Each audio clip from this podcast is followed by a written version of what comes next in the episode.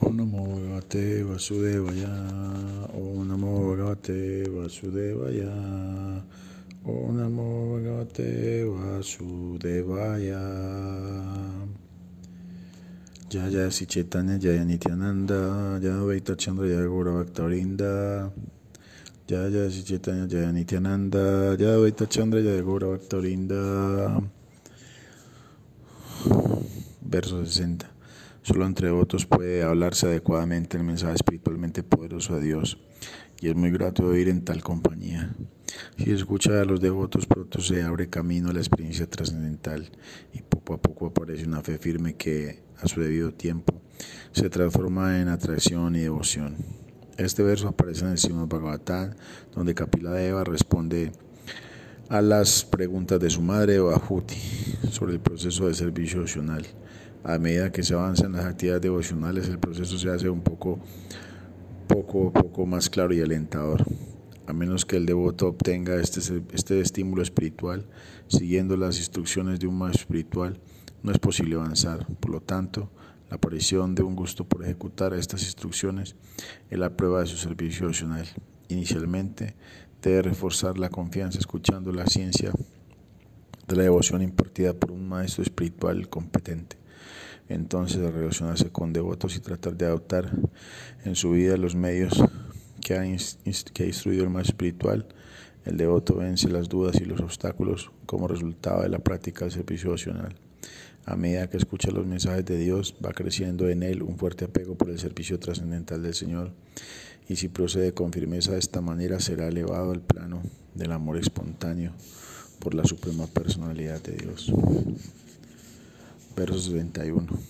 El devoto puro, constantemente dedicado al servicio amoroso del Señor, es idéntico al Señor que está siempre en su corazón. La suprema personalidad de Dios es único y no tiene igual, y por tanto es todopoderoso. El Señor tiene energías inconcebibles, tres de las cuales son las principales. Se considera que el devoto es una de, las, de estas energías nunca la fuente de la energía. La fuente de la energía es siempre el Señor Supremo. Las energías se relacionan con Él a fin de servirle eternamente. La entidad viviente que se encuentra en el estado condicionado puede descubrir su aptitud para servir la verdad absoluta por la gracia de Krishna y del maestro espiritual. Entonces el Señor se revela dentro del corazón de esa entidad viviente que puede comprender que Krishna está en el corazón de todo devoto puro. Esta realidad es en realidad, en realidad Krishna está en el corazón de todo entidad viviente, pero solo el devoto puede darse cuenta de este hecho. Verso 62. Los santos son mi corazón y solo yo soy su corazón. Ellos no conocen a nadie sino a mí y por eso no reconozco a nadie como mío aparte de ellos. Este verso figura en el Srimad Bhagavatam en relación con una desaveniencia entre Durvasa Muni y Maharaj Ambarisa. Cuando Durvasa Muni trataba de matar al rey, el chakra Sudarsan, wow, Sudarsan, el chakra Sudarsan, la famosa arma de Dios, apareció en escena para proteger al devoto, al rey devoto. Durvasa, al verse atacado por el chakra Sudarsan, Huyó atemorizado buscando refugio entre los grandes semidioses del cielo. Ninguno de ellos pudo protegerle, y entonces Durvasa pidió perdón al señor Vishnu, pero el señor Vishnu le aconsejó que si quería que le perdonase, tendría que pedírselo a Maharaj y no a él. En el contexto del señor Vishnu pronunció este verso al encontrarse completamente libre de problemas, el Señor puede cuidar incondicionalmente a sus devotos. Lo que le importa es cómo elevar y proteger a todos los que se refugian a sus pies. Esta misma responsabilidad le ha, ido, le ha sido confiada también al más espiritual. Lo que preocupa al más espiritual genuino como representante del Señor es que los devotos que le han entregado, que se le han entregado, puedan progresar en el servicio opcional. La Suprema Personalidad de Dios siempre cuida mucho de los devotos que se ocupan totalmente en cultivar conocimiento referente a Él y se han refugiado en sus pies de loto. Entonces ahí, esta es una historia del Srimad Bhagavatam, ¿no? Entonces Ambarisa Maharaj era un rey que estaba haciendo como que unos ayunos, ¿no? Algo así, no me acuerdo cómo era la historia. Y entonces a su casa vino Durvasa Muni. Entonces Durvasa Muni es el místico más poderoso que, de los místicos más poderosos que mencionan en, los, en los Vedas, ¿no? Mm, no es un devoto, sino como un tipo que tiene poderes, ¿no? Poderes muy tremendos. Entonces, eh, él llegó, ¿no? Y, y como Maharaj Zambaris estaba haciendo estos ayunos, pues preciso en ese momento se rompía el ayuno, ¿no? Entonces, recuerdo, la historia es que como que eh, Maharaj tenía que comer algo para romper el ayuno, porque si no, entonces el ayuno se, se dañaba.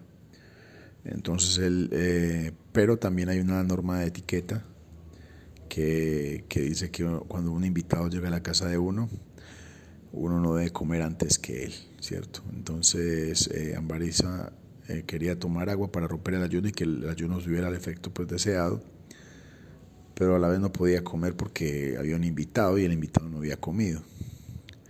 Pero entonces él tomó una decisión, es que era tomar agua, ¿no? porque se dice que tomar agua rompe el ayuno y a la vez no rompe el ayuno.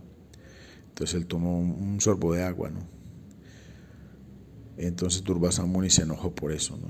porque has cometido una ofensa, imagínense. Entonces, porque Durvasamuni es, una es como una expansión o una encarnación de, del señor Shiva. Y el señor Shiva tiene una característica que es Ashutosha. Ashutosha significa es que se complace muy fácilmente, pero también se enoja muy fácilmente. Entonces Durvasamuni se enojó, se enojó de una forma tremenda y cuando se enojó de esta forma tremenda, entonces elevó la mano y de la mano salió un disco, ¿no? Creo que es así la historia. Un disco luminoso, ¿no? Y se lo tiró a Durvasa para que le cortara la cabeza a, a Ambarisa Maharaj. Pero del cielo vino otro disco más fuerte y rompió el disco que tiró Durvasa. Y ese Sudarsan, ese, ese, ese disco era el disco del señor Vishnu, Sudarsan Chakra, ¿no? Como se llama, como el nombre que, que tengo en este, pues, en este perfil. Entonces Sudarshan Chakra vino y rompió el disco que tiró Durvasa y empezó a perseguir a, a, Durvasa Muni. Pero Durvasa Muni, pues como era un místico, empezó a, correr, ¿no? Y, no solo corre, vuela, ¿no? Empezó a, volar, ¿no? Entonces empezó a volar de planeta en planeta y el, disco detrás de él, detrás de él, detrás de él. Entonces primero fue donde muchos semidioses, ¿no? Fue donde Brahma dice, no, Brahma dijo, no, yo con Sudarshan Chakra no me meto. no hay nada que hacer, su Chakra es muy poderoso. Entonces después fue donde Shiva, lo mismo, no sé, ese disco no, ese disco no lo, no lo, no soy capaz de detenerlo, es muy poderoso. Y por último fue donde Vishnu, que es el que tiró el disco, dice, yo lo tiré, pero, pero ese disco no se va a detener hasta que tú no le pidas perdón, no me pidas perdón a mí. Tienes que pedirle perdón a Durvasa, eh, a Ambarisa Maharaj, porque tú hiciste esa fechoría. Entonces fue donde Ambarisa Maharaj se inclinó y apenas se inclinó ante él, el disco se detuvo. ¿no? Y Ambarisa Maharaj dijo, no, no se preocupe, usted a mí no me ha ofendido. no hay ningún problema. ¿no? Entonces, así son los devotos, ¿no? ellos no, no, nunca se sienten ofendidos. Verso 63. Los santos de tu categoría son en sí mismos lugares de peregrinación. A causa de su pureza son compañeros constantes del Señor y por lo tanto pueden purificar incluso los lugares de peregrinación. Significado.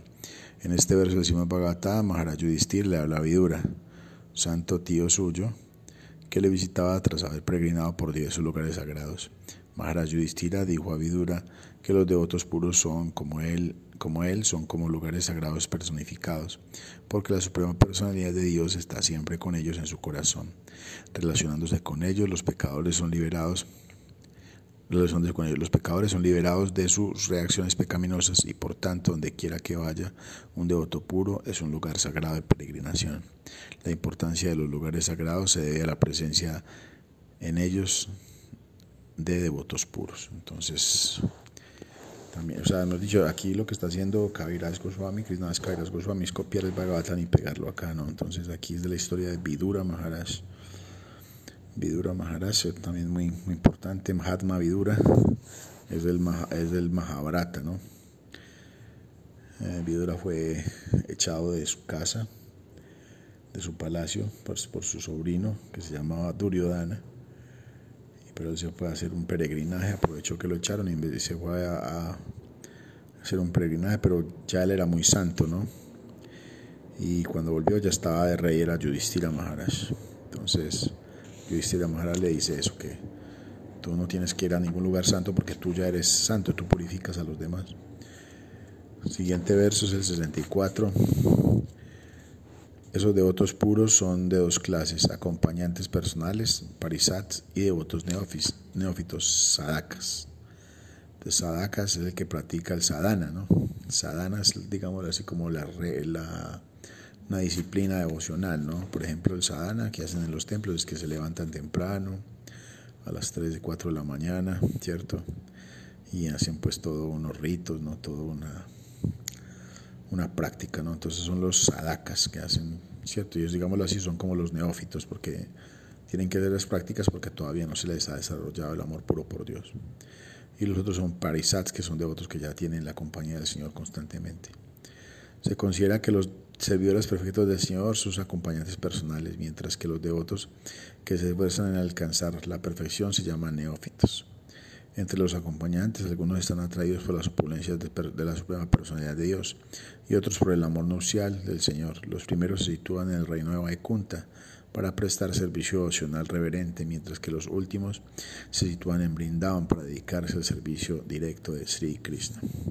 Entonces sí, ahí es muy bonito esto también, ¿no? Hay muchos tipos de devotos, unos se atraen por el poder de Dios, por la opulencia de Dios, y esos son los que van al Vaikunta, mientras que los que son atraídos por el amor, sencillo, ¿cierto? Como así, estilo pastorcito, esos son los que van a Brindavan.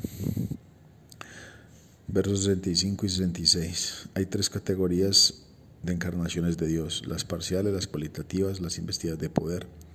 Los Purusa y Mastya son ejemplos de encarnaciones parciales.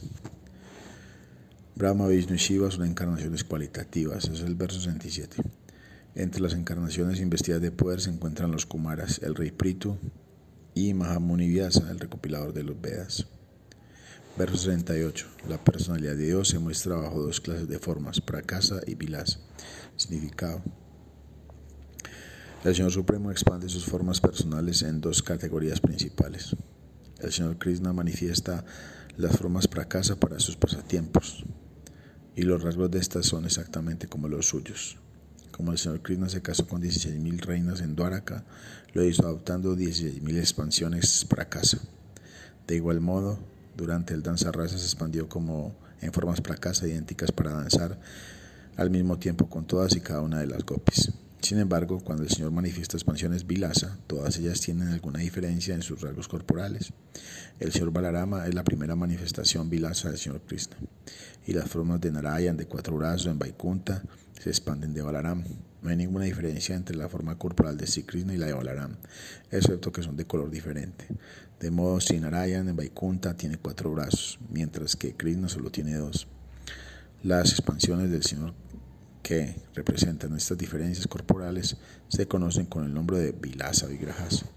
Entonces sí, ahí está explicado pues algo muy teológico esto, ¿no? De la teología Vaishnava, es que Krishna siempre se está expandiendo porque Krishna es Purusa, el disfrutador, ¿no?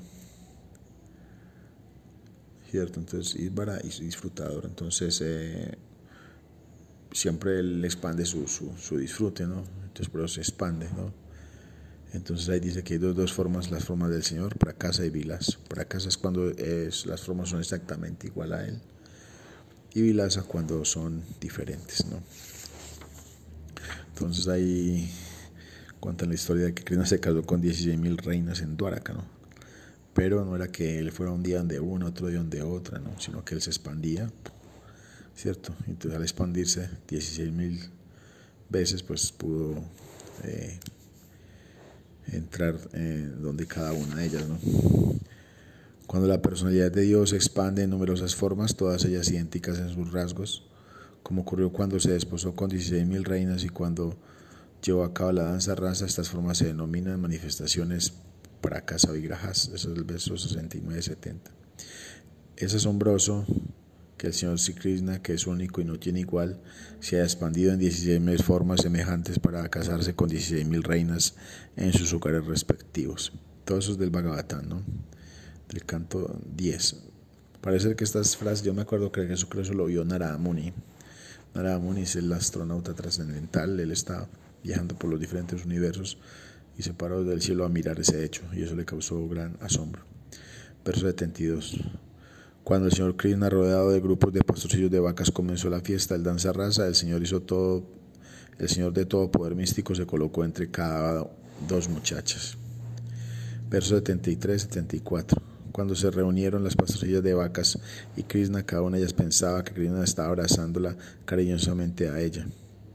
Solamente. Para contemplar estos pasatiempos maravillosos del Señor, los habitantes del cielo y sus esposas, con gran deseo de ver la danza, volaron por el cielo en cientos de sus aviones, derramaron flores y batieron sumamente, suavemente los tambores. Bueno, entonces imagínense, aquí hablan de aviones, un texto hablando de aviones. La palabra aviones en, sánscrito se dice como bimana, ¿no? Por esa palabra la mencionan en estos programas de alienígenas ancestrales, ¿no? que son unas naves espaciales, incluso hay planos, y algunos científicos dicen que, que sí son posibles que haya existido, porque son funcionalmente, desde el punto de vista de la tecnología, pueden llegar a funcionar. Verso 75. Sin numerosas formas, todas ellas iguales en sus rasgos, se muestran al mismo tiempo, reciben el nombre de Prakasa Vigrajas del Señor.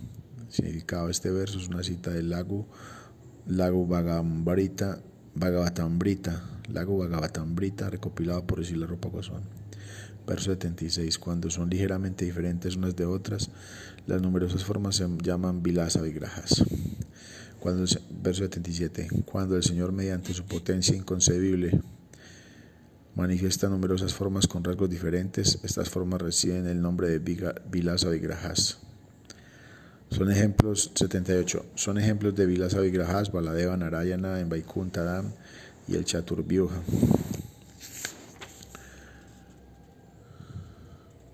Los acompañantes personales del Señor primigenio, y Krishna, son sus devotos que son idénticos a Él. Él está completo con su séquito de devotos. Significado. Si Krishna y sus diversas expansiones personales son idénticas en poder potencial. Estas expansiones se asocian con otras expansiones ulteriores secundarias o expansiones servidoras que residen el nombre, reciben el nombre de, el nombre de devotos. Verso 82. He adorado todos a todos los devotos de diversos niveles. Adorarlos es la fuente de toda buena fortuna. Significado, para ofrecer oración al Señor hay que ofrecer primero oraciones a sus devotos y acompañantes personales. Bueno, hay otros versos aquí, pero no tienen significado y como ya los leímos anteriormente, pues nos lo vamos a saltar hasta el verso 91, que si tiene un significado bastante largo, entonces lo vamos a leer y vamos a dejar hasta ahí. Verso 91. Las tinieblas de la ignorancia reciben el nombre de Kaitaba. Ese es el verso 90. El 91 dice así. La gran escritura, Srimad Bhagavatam, compuesta por Mahamuni Vyasa a partir de cuatro versos originales, describe a los devotos más elevados y bondadosos y rechaza totalmente las formas fraudulentas de religiosidad motivada materialmente. Propone el más alto principio de religión eterna, que de hecho puede mitigar los tres tipos de miserias del ser humano y conceder la más alta bendición de prosperidad y conocimientos plenos a aquellos que estén dispuestos a escuchar el mensaje de esta escritura con una actitud sumisa de servicio, pueden retener al instante al Señor Supremo en su corazón. Por tanto, no hay necesidad de ninguna otra escritura más allá del Srimad Bhagavatam. Significado este verso aparece en el Srimad Bhagavatam 1.1.2. Las palabras Mahamuni Krite indican que el Srimad Bhagavatam fue recopilado por el gran sabio Vyasadeva conocido a veces como Narayan Mahamuni porque es una encarnación de Narayan. Vyasadeva, por tanto, no es un hombre corriente, sino alguien que está investido de poder por la suprema personalidad de Dios. Recopiló el hermoso Bhagavatam para narrar algunos de los pasatiempos de la suprema personalidad de Dios y sus devotos. En el Simo Bhagavatam se hace bien clara la diferencia entre religión real y religión de apariencia. De acuerdo con este comentario original y genuino del Vedanta Sutra, hay numerosas creencias de apariencia que pasan por religión pero descuiden la esencia real de la misma. La religión real del ser viviente es su cualidad natural innata, mientras que la religión de apariencia es una forma de ignorancia que cubre artificialmente la conciencia pura de la entidad viviente, bajo ciertas condiciones desfavorables. Cuando la religión artificial domina desde el plano mental, la religión real yace latente. Cuando la religión artificial domina desde el plano mental, la religión real yace latente. El ser viviente puede despertar esa religión en estado latente si escucha con un corazón puro. La senda de la religión que describe Simón Bhagatana es diferente de todas las formas de religiosidad imperfecta. La religión puede considerarse en tres divisiones siguientes. Uno, la senda de la actividad fructiva. Dos, la senda del conocimiento y de los poderes místicos. Y tres, la senda de la oración y el servicio opcional. La senda de la actividad fructiva, llamada Karma Kanda, aun cuando usted ha nada de ceremonias religiosas destinadas a elevar la propia condición material, es un proceso fraudulento porque nunca podrá capacitar a nadie para hallar alivio de la existencia material ni alcanzar la meta más elevada. La entidad viviente lucha perpetuamente para liberarse de los dolores de la existencia material, pero el sendero de la actividad fructiva lo conduce a la dicha o a las dichas temporales de la existencia material. Al realizar actividades fructivas piadosas, el ser humano se coloca en una situación en la cual puede sentir temporalmente una dicha material, mientras que las actividades viciosas le conducen a la desdicha, a la desdichada situación de necesidad y escasez material. Sin embargo, aunque alguien sea elevado a la más perfecta situación de dicha material, no puede librarse del tormento del nacimiento y la muerte, la vejez y la enfermedad. Por lo tanto, a una persona materialmente feliz le falta el alivio eterno de la religiosidad que la religiosidad mundana basada en la actividad fructiva no puede concederle jamás. Entonces, si eso es un tipo de religiosidad, ¿no? Entonces alguien va a la iglesia o a un templo o a un lugar, ¿cierto? Entonces ahí pues pide a, Dios, le pide o a los santos o a lo que sea, le pide, pide que lo bendigan, ¿cierto? Para tener, eh, digámoslo así, una prosperidad material, ¿cierto? Entonces eso es un tipo de religiosidad eh, muy bajo, ¿no? Según lo que está diciendo acá. Luego sigue cuando ya la persona empieza a cultivar conocimiento. Entonces, el siguiente dice así, los caminos del cultivo del conocimiento, Kiana Amarga, y de los poderes místicos Yoga Amarga son igualmente arriesgados, porque siguiendo esos métodos inciertos no se sabe a dónde va. No se sabe dónde se va. Puede que un filósofo empírico a la búsqueda del conocimiento espiritual se esfuerce con gran tesón durante muchas, muchas vidas en especulaciones mentales, pero hasta que no alcance la etapa más pura más pura cualidad de la bondad, dicho de otro modo, hasta que no trascienda el plano de la especulación mental, no le será posible saber que todo emana de la personalidad de Dios, Vasudeva. Su apego por el aspecto impersonal del Señor Supremo le incapacita para elevar para elevarse a esta etapa trascendental de la comprensión de Vasudeva y por lo tanto, a causa del estado impuro de su mente, se desliza de nuevo hacia la existencia material incluso después de haber ascendido a la muy elevada etapa de liberación. Esa caída tiene lugar por desear una posición reconocida al servicio del Señor Supremo. Entonces este es otro tipo, digámoslo así, de religiosidad o dharma, ¿no? Y es un estudio pues como de querer eh, entender todo mejor o despertar poderes místicos dentro de uno, ¿no? Eso es un tipo de espiritualidad también, ¿no?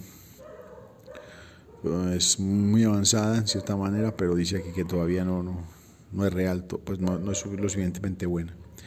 En lo que se refiere a los poderes místicos de los yogis, se trata también de enredos materiales en el camino de la comprensión espiritual. Un erudito alemán que se convirtió en devoto de Dios en la India dijo que la ciencia, la ciencia material había hecho ya progresos laudables al duplicar los poderes místicos de los yogis. Por lo tanto, su viaje a la India no fue para aprender los métodos de los poderes místicos de los yogis, sino para aprender el camino del servicio de amor trascendental al Señor Supremo, tal como se explica en la gran escritura Srimad Bhagavatam. Los poderes místicos pueden hacer que un yogi sea materialmente poderoso, dándole así alivio temporal de las miserias del nacimiento, la muerte, la vejez, la enfermedad, lo cual también puede hacer otras ciencias materiales pero estos poderes místicos nunca podrán ser fuente permanente de alivio de dichas, de dichas miserias. ¿Cierto? Entonces, si hay gente que considera que la religión, la espiritualidad es precisamente para eso, para despertar poderes, ¿no? Entonces, que abrir el, el, chakra y no sé qué, bueno, un montón de cosas, ¿no? Ya un poco algo fantasiosas, ¿no? Pero según los Vedas, eh, esos poderes pueden ser reales, ¿no? Pero según este libro, pues eh, que eso no es todavía, ¿por qué? Porque no es todavía lo máximo, ¿por qué? Porque alguien puede alcanzar todos esos poderes y aún así estar enredado en el mundo, ¿no? ¿Cierto?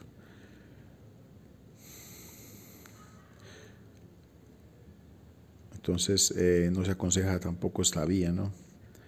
Además porque ya pues el materialismo como dijeron aquí, este científico alemán eh, dijo que ya la, tecnología, la ciencia material, pues ha logrado hacer lo que hacían los yogis en el pasado, ¿no? Entonces en el pasado los yogis eh, levitaban, pero ya ahora existen los aviones, ¿cierto? Y demás cosas. Entonces no es necesario eso. En cierta manera, pues la tecnología es un poder místico, ¿no? Porque pero al, al alcance de todos, ¿no? Por ejemplo, yo ahorita estoy hablando por este medio y muchas personas me están escuchando en el mundo.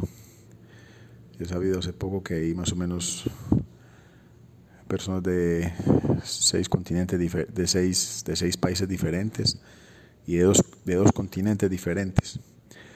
Cierto, ya me escuchan en Europa y también en América, entonces, digámoslo así, esto es un poder místico también, ¿no? Eh, y, no y no he hecho mucho esfuerzo, ¿no? para para lograr esta proeza. ¿no? En la antigüedad, pues algunos yogis eran capaces de hacer eso. Se necesitaba mucho, mucho esfuerzo. Pues, por ejemplo, hay una historia de un discípulo de Buda.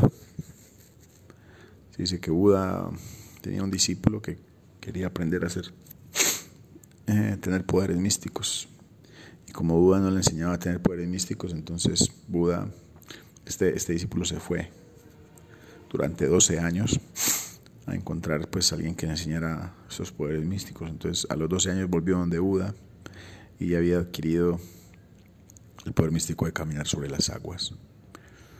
Entonces vino como a, a la palabra? A fanfarronear, a chicanear delante de, de, de Buda, que ya tenía sus poderes.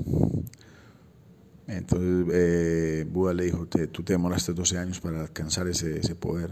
Y dijo, sí, sí, con mucho orgullo, ¿no?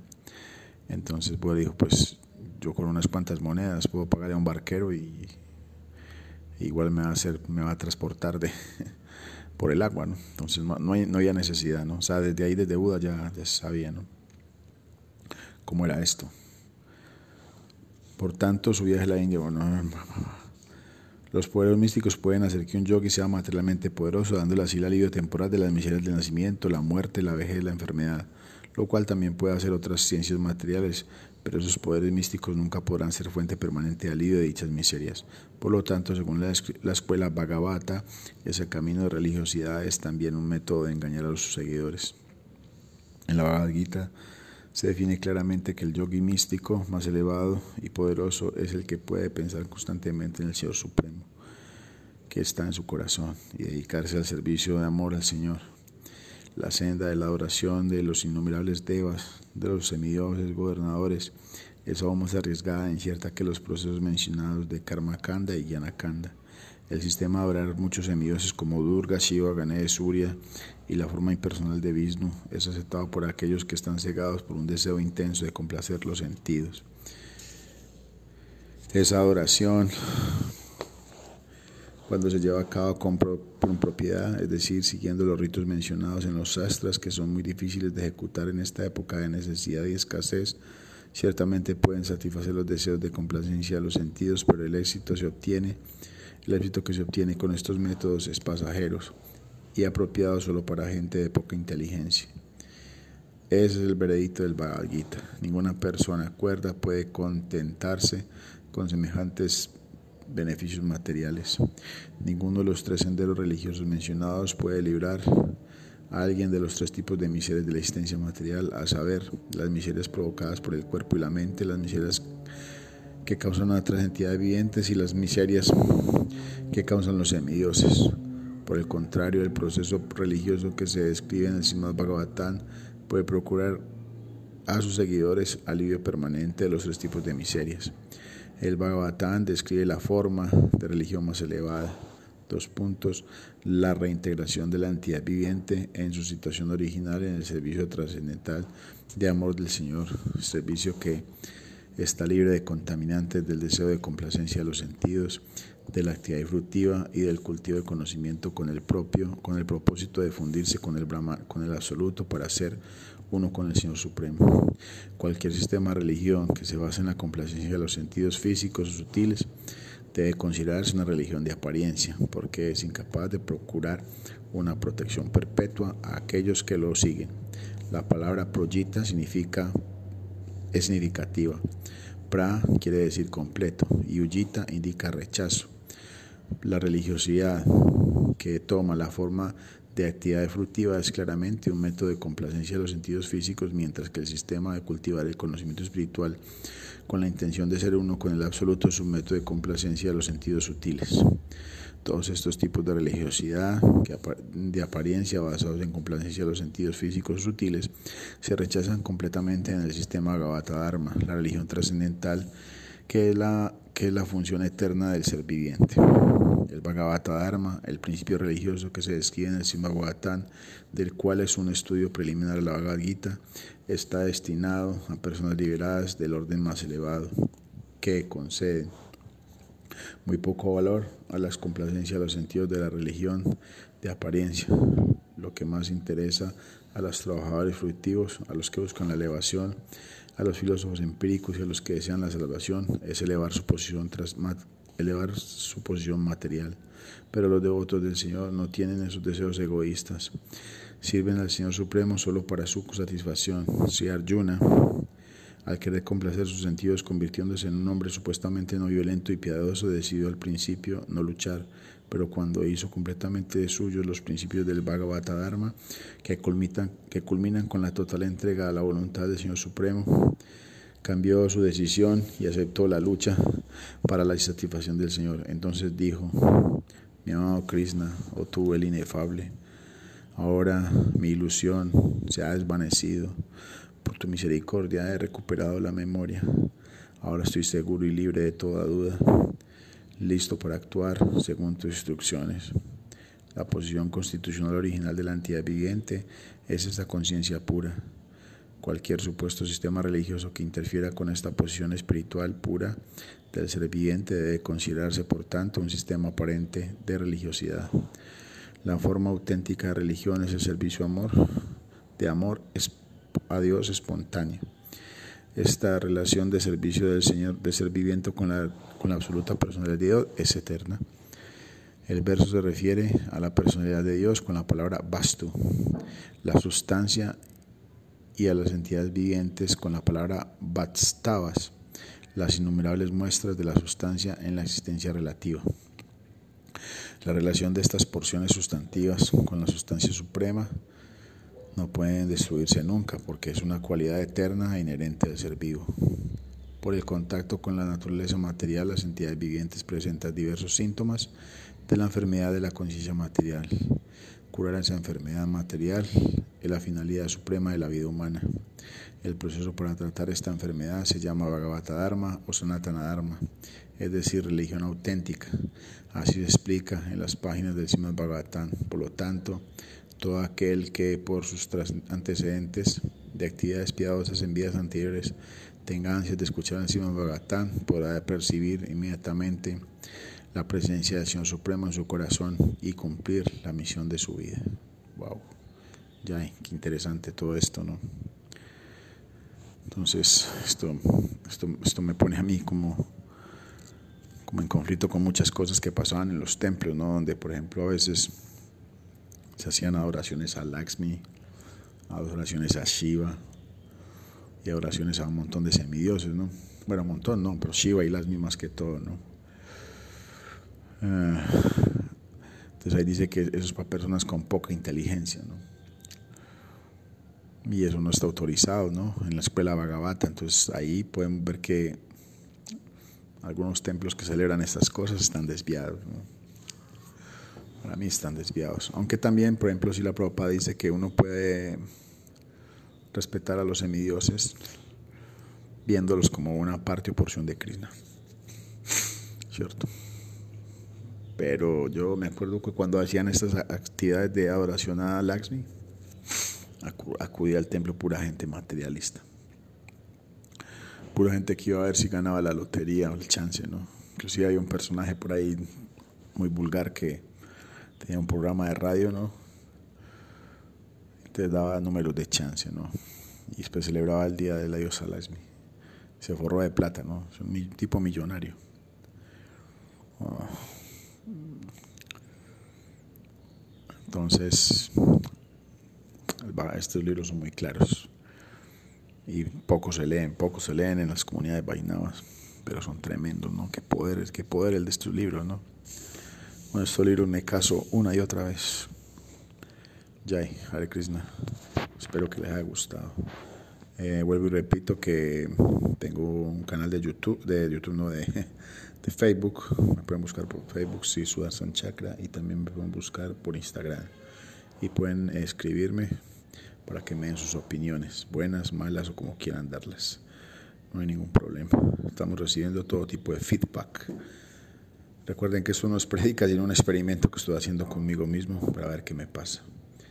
Y bueno, en conclusión me está pasando que me está, me está estoy reviviendo espiritualmente después de algunos años de sequía espiritual. Hare Krishna. Nos estamos viendo. Jai. Chao.